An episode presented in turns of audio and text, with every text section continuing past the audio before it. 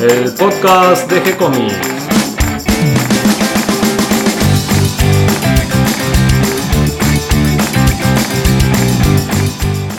Muy bienvenidos a un nuevo episodio de G-Comics, el podcast donde hablamos de todas las técnicas necesarias para realizar un cómic, cómo dibujar un manga y todo el conocimiento requerido para dibujar esa historieta que tenemos dando vuelta en la cabeza.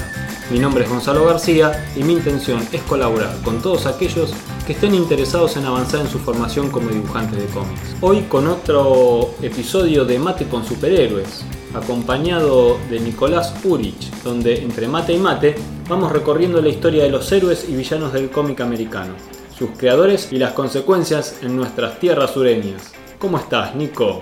Todo bien, ¿no? Andamos.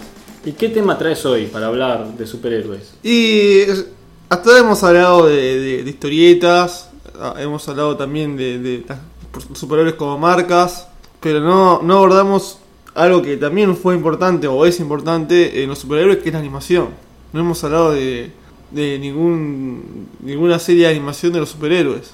En el caso de los superhéroes tal vez no hay tanta influencia o importancia de la animación como en el anime y el manga, pero, pero sí que hay series importantes, e incluso desde un comienzo, ¿no? El primer Superman. El primer animado. Superman, que creo que fue la... En cierto sentido mar- marcó la pauta de cómo tiene que ser una serie de animación de superhéroes. Porque si no es así, falla. En los 60 volvieron a retomarse la, la serie de animación de superhéroes, pero eran todas muy feas. La de Superman era horrible, la de Batman era horrible. La de Marvel, que los Cuatro Fantásticos zafaba, pero bueno. Y después, bueno, los Super Amigos, que a pesar de la nostalgia que tenemos algunos, era un mal producto. Y a pesar de los diseños buenos de Alex Todd, de los personajes, igual era todo lo mismo. O sea, los gemelos fantásticos, la Legión del Mal siempre juntándose en su, en su base secreta, en el pantano, era siempre lo mismo, no, no era un producto de calidad. Claro, tal vez lo que cansaba era la repetición de escenas que ya estaban grabadas que se volvían a reutilizar. Claro. Tal vez era excesivo el uso. Era excesivo y, la- y las historias también eran lo mismo. eh, O sea, los gemelos fantásticos. Siempre lo mismo con el tema de la cubeta de agua, el chiste conocido. Claro, uno se preguntaba por qué siempre se convertían en lo mismo. Claro, el desafío de los super amigos, que era la, la temporada que, que están con la- contra la Legión del Mal, era siempre lo mismo. La Legión del Mal se reunía y le metían la trampa a todos los superhéroes. Eran, todos los capítulos eran iguales. Y por eso siempre había como cierto rechazo de las cadenas de televisión para hacer una serie de animación de superhéroes. Pero eso cambia, y hoy vamos a hablar de la animación de Batman. de la serie animada de Batman de los 90, que para muchos es la, es la mejor de superhéroes. Sí, Batman siempre, ¿no? Siempre Batman la mejor película, el mejor videojuego, el- la mejor cómic de un personaje clásico, bueno, también la mejor serie de animación. Todo arranca cuando en, de- de- en el éxito, lo que fue el éxito de la película de Tim Burton de Batman, Warner se da cuenta de que tiene todo una marca que explotar, que había estado dormida durante años y ahora de nuevo eh, había una batimanía y la podía volver a explotar como antes. Me gustó eso de Batimanía. ¿Y qué es lo que hace? Bueno, ya eh, la Warner ya había empezado también a reflotar su, su estudio de animación y le encarga a la gente de, de- de Warner hacer, o sea, Warner le encarga a su equipo hacer una serie de animación de Batman que la iban a transmitir en Fox, porque Warner no tenía un canal donde pasar sus propias series. Pero bueno, como ya te dije, estaba el, el miedo de hacer una serie de dibujitos de superhéroes porque tenías el riesgo de quedar en ridículo. Sí, los antecedentes, justamente como estábamos hablando, no ayudaban demasiado. no ayudaban demasiado en nada, no solo por la calidad de la historia, sino también por la calidad de la animación, que era, en la mayoría de los casos era horrible. Pero eh, hay gente que se, se enganchó, que lo quería hacer como de lugar, y entre ellos estaba Bruce Timm y Eric Radomski. Bueno, Bruce Timm más o menos es, es más conocido, todos lo conocemos a Bruce Timm, que dibujamos, y nos encanta su dibujo, y ahí donde se hizo su lugar. Contemos un poquito, Bruce Timm tiene un dibujo geométrico, de formas angulosas, cortantes, con líneas muy fuertes, un dibujo muy moderno para las animaciones que estaban apareciendo en ese momento. Sí, Y que, bueno, él estuvo principalmente trabajando en los diseños de estos personajes en para los la diseños animación. y, y no solamente en los diseños sino que te- se metía era uno de los productores ejecutivos del programa era uno de los capos de, de- de la serie y él se, él se iba a encargar de los diseños de los personajes y Eric Radomski se iba a encargar de lo que sería la ambientación en cuanto a la estética de la serie Eh, por ejemplo Ciudad Gótica la baticueva de Batman el Batimóvil entre otras cosas ¿Y, y qué tomaron influencia principalmente eh, para hacer a este nuevo Batman animado? Porque ellos no querían hacer, como ya dijimos, no querían los super amigos, ni querían tampoco esas series de, por ejemplo, de Marvel, de, de Spider-Man conocida, tampoco, no querían para nada eso, querían un producto nuevo que se parezca a la película de Batman de Tim Burton, que era su principal, lo que la, la Warner le pedía, porque ese era el Batman nuevo, el Batman de la, de la nueva época.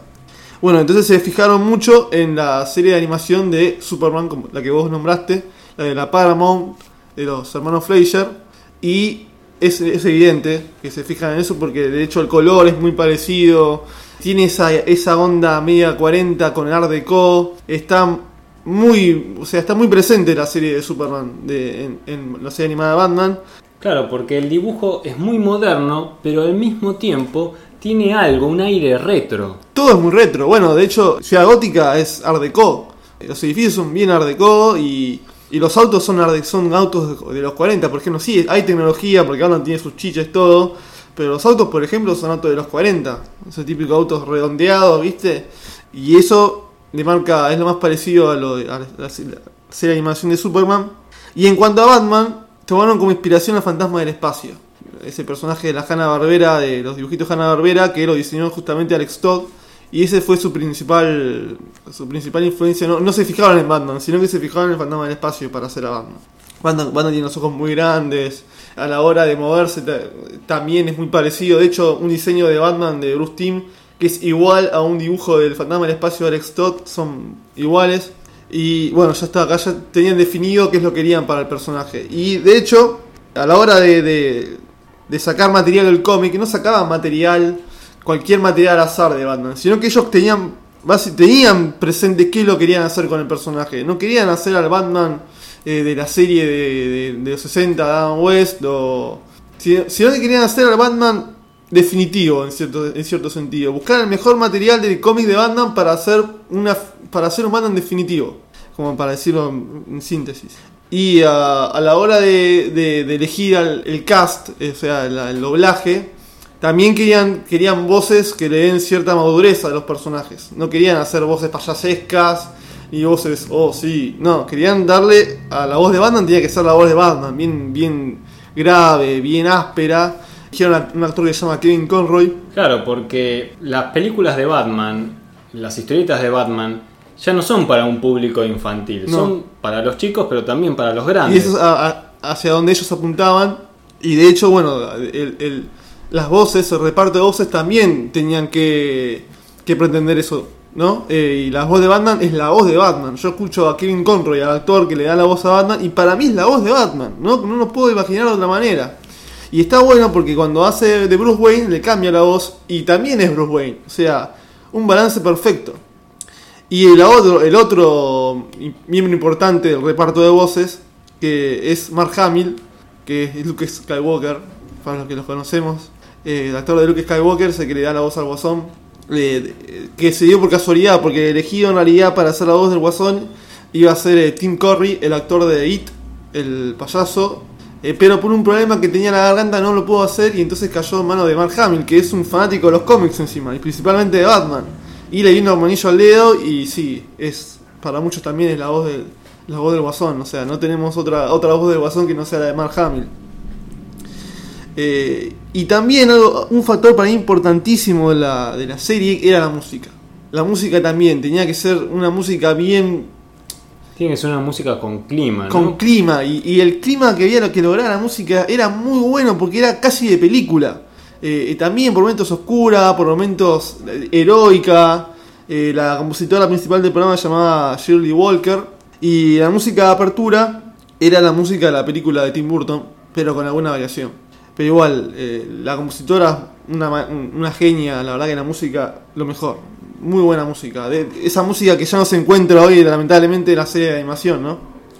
Eh, al tener todo esto ya preparado, lo primero que hacen es hacer un, corto que se lo presentan a, la gente de la Warner. Ellos hacen un corto que a la Warner le gusta y a partir de ese corto que hacen, hacen la presentación, la mítica presentación de la, de la serie de animación de Batman, que es esa secuencia en la que unos ladrones que están sacando, están robando, explota el banco, eh, la policía los persigue y vemos que sale el auto de la baticueva Vemos a Bati- el Batimóvil por primera vez, es un Batimóvil genial.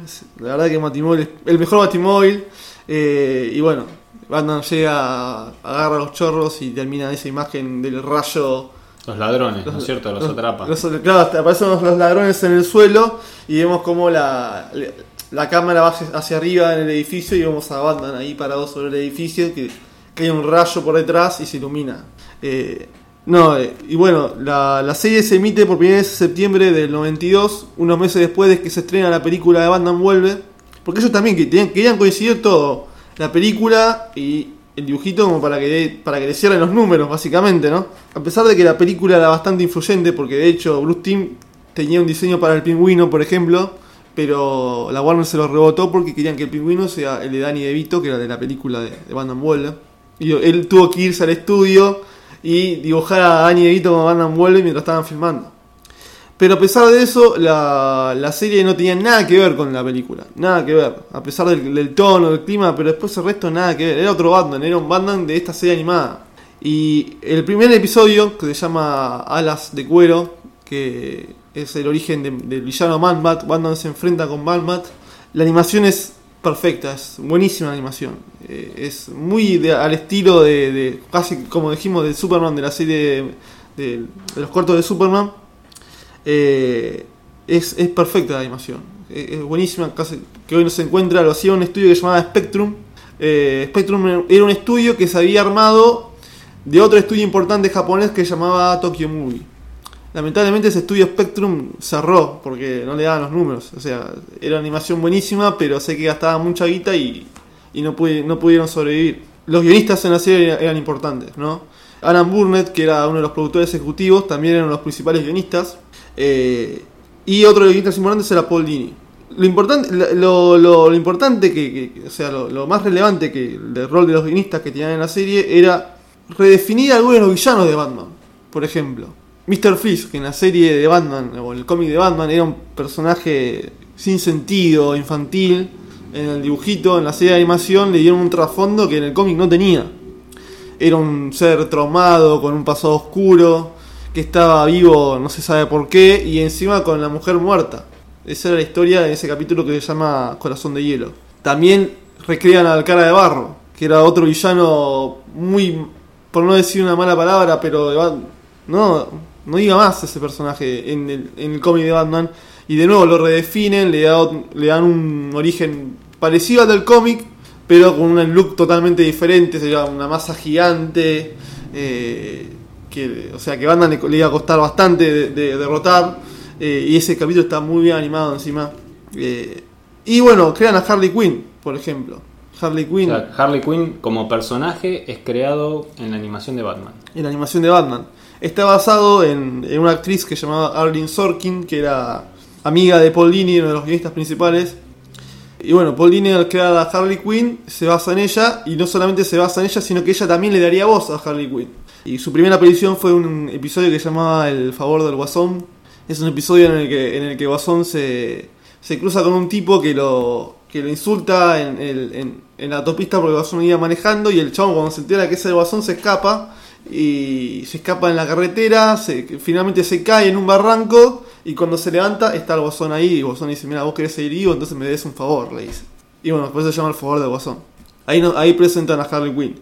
Y el personaje al principio era divertido, tenía cierta frescura, pero no era importante, ¿no? O sea, no, no tenían pensado hacer de Harley Quinn una marca registrada como es hoy.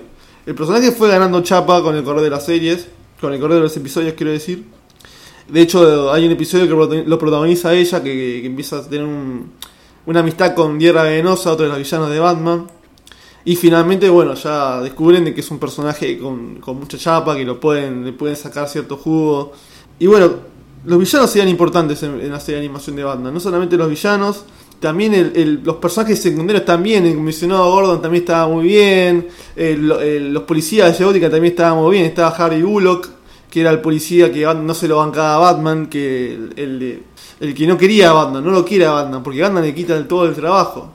Eh, después estaba Montoya, René Montoya, otro de los policías que también terminan incluyendo en el cómic porque en el dibujito había ganado mucha, mucho prestigio.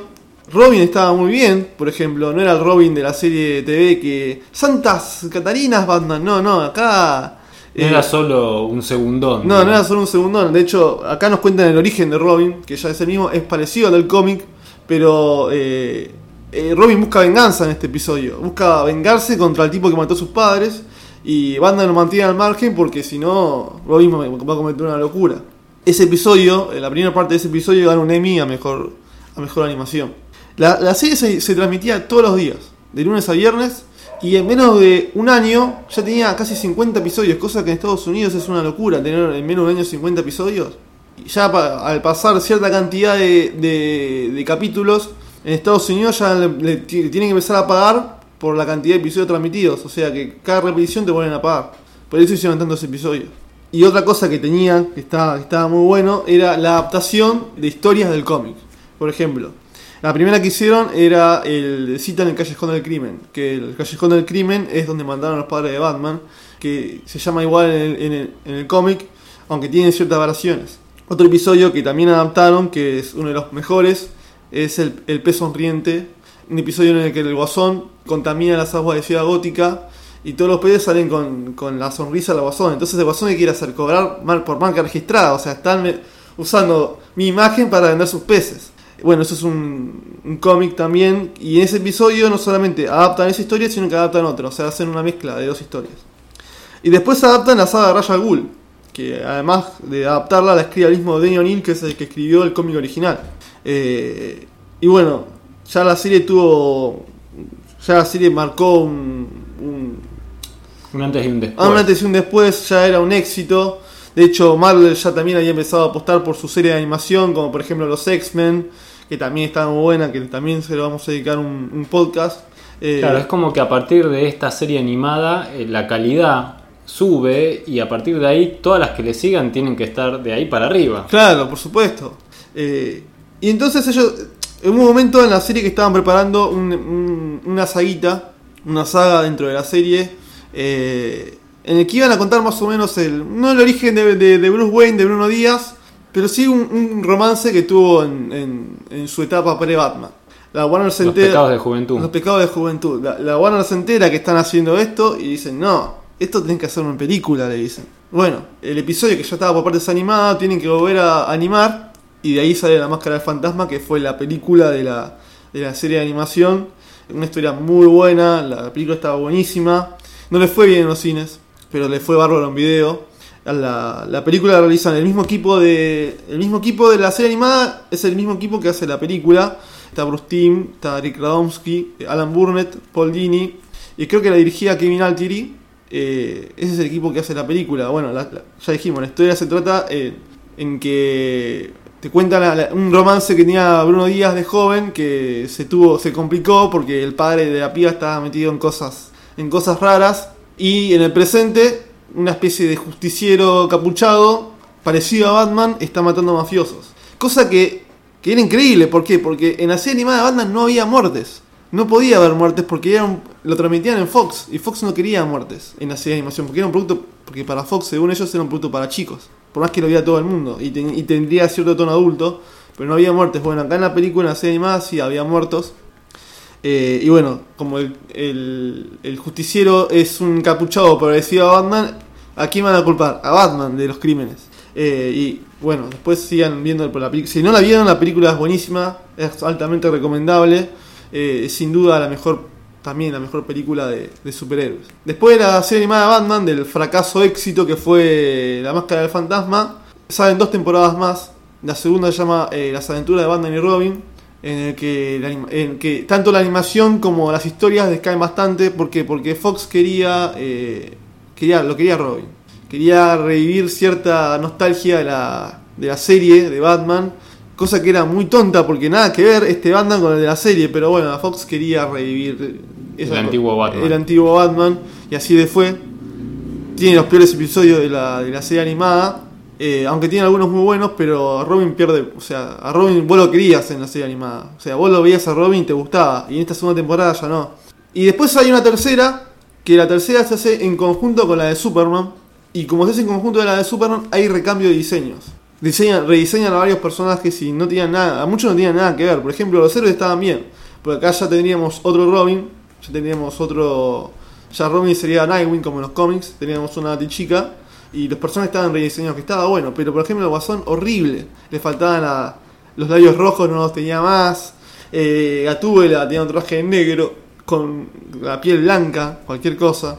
Pero bueno, acá lo que tiene esta tercera temporada es que se, nota que tienen más libertad sobre quieren porque eso no lo transmitían en Fox, sino la transmitían en el canal de Warner, que era Warner Kids. Aunque la animación no es la mejor porque decae bastante, las historias sí estaban buenas. La serie finalmente tuvo, entre todas las temporadas, consiguió tener 120 capítulos, bastante. Y encima con una especie de secuela. No es una secuela, que es Batman Beyond, que es la serie que hablaremos en otro momento, pero que es la que da un salto en el futuro de casi 40 años, que nos muestra a ese Bruce Wayne de esa de esa animación de Batman viejo, totalmente malhumorado, un viejo terco, solitario, rengo encima, que se encuentra con, con un chico que se llama Terry McGinnis, que por casualidad del destino se ve envuelto en un, en un problema así de, de venganza y todo, y bueno, se termina transformando en el nuevo Batman. Así continúa esta, esta saga de Batman. Queda entonces la recomendación para verlo mejor, que sería entonces la primera temporada de La esta primera temporada es la mejor. animación La primera temporada sin duda la mejor. y la película. La Máscara del Fantasma también. Después hay otras dos películas más. Una con Mr. Freeze que se llama Sub-Zero. Y después la otra que se llama El Misterio de la Batimujer. No, ninguna le hace. No le hacen sombra a la No le primera. hace sombra a la primera, pero para nada. Queda entonces la recomendación, vamos a buscarlas, vamos a ver si las encontramos en Netflix Se o por encuentra, se internet. encuentra fácilmente, sí, sí. Y si no, alquilarla en el videoclub, si todavía queda en Estaba por, estaba por lanzarse la versión de Blu-ray de La Máscara del Fantasma. Como también creo que se estaba por lanzar toda la serie de animación en Blu-ray. Espero que toda esta información les guste y les resulte interesante. Bienvenidos a todos los que se sumaron en el día de hoy y gracias a todos los que nos comparten en sus redes sociales y ayudan a que lleguemos a más personas. Recuerden que pueden escucharnos en iTunes y en iBox y que si les gustó el programa pueden darnos un me gusta o escribir una reseña. Pueden acercarnos sus sugerencias y propuestas a través del formulario de contacto de nuestro sitio web gcomics.online y también pueden leer las historietas, cómics, manga que tenemos para ustedes en nuestra página. Pueden también escribirnos a través del Facebook y seguirnos desde allí. Les responderemos siempre con alegría y continuaremos publicando nuevos episodios. Gracias y hasta la próxima. Gracias Nico.